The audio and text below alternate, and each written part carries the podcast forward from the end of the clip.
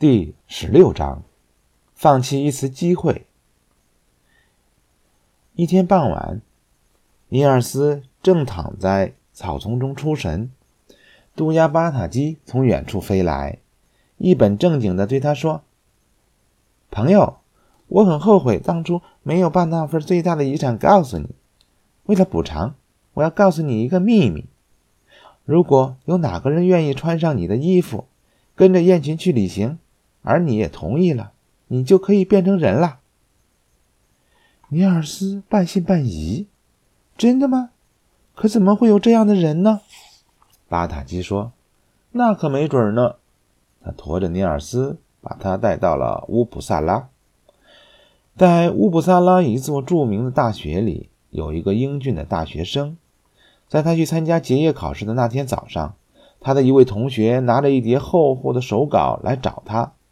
请他帮忙看一下稿子写的怎么样。客人走了之后，大学生立马把手稿看了一遍，发现写的非常好。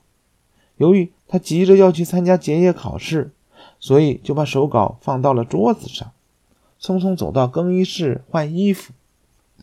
当他从更衣室出来时，一阵大风忽然吹来，把手稿给吹走了大半儿。他这才意识到自己忘记了关窗户。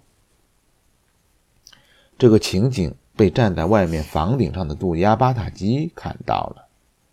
大学生顾不得去捡稿子，就匆匆赶去参加考试了。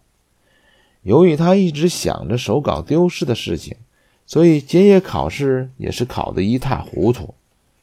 他很伤心，不知道该怎么向那位同学交代。晚上。他躺在床上辗转反侧，后来终于沉睡过去了。这时，巴塔基把尼尔斯放在那个英俊的大学生的屋顶上。尼尔斯从窗子里爬进了房间。不久，大学生就从睡梦中醒了过来。他看见床头柜上的台灯忘了关，便打算伸手把灯关掉。但是，他突然发现了身穿黄色皮裤。绿色上衣、头戴白色尖帽的尼尔斯正在书桌上爬动。大学生又轻轻地躺下了，米西眼睛，一声不响地看着那个小人儿。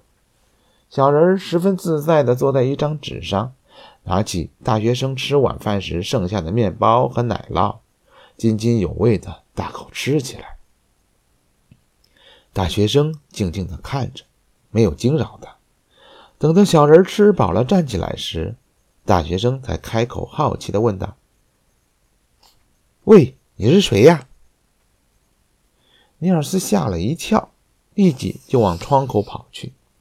但是当他看到那个大学生还躺在床上，并没有要追赶他的意思时，他停住了脚步。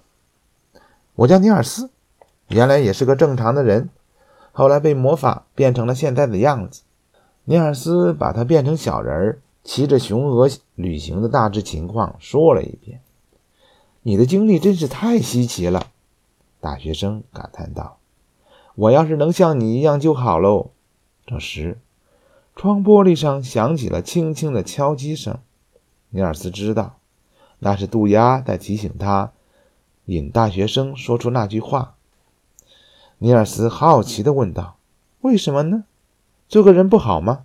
你有什么烦恼吗？大学生长叹一声说：“唉，你要是知道今天在我身上发生的事情，就会明白了。我真是太痛苦了。”他把他丢失手稿的事儿告诉了尼尔斯。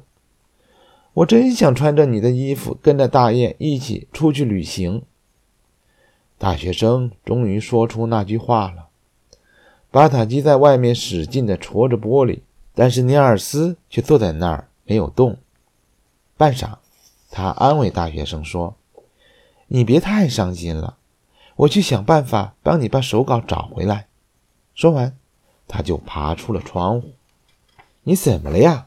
杜鸦埋怨说，“你为什么不干脆的答应，非要把这么难得的机会给放走？”我一点也不想让那个大学生当我的替身。更不愿意背叛雄鹅莫顿，男孩子说：“只是手稿丢失了嘛，有些可惜。巴塔基，你能帮我们找回来吗？你真是个傻瓜，毒鸦说。好吧，我去把那些手稿搞回来。不久，他就把几张稿纸交到了尼尔斯的手上。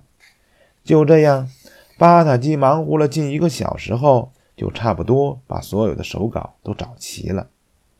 尼尔斯把手稿交给了大学生，大学生看到手稿又回来了，高兴得手舞足蹈。尼尔斯虽然失去了一次变成人的机会，可他一点儿也不后悔。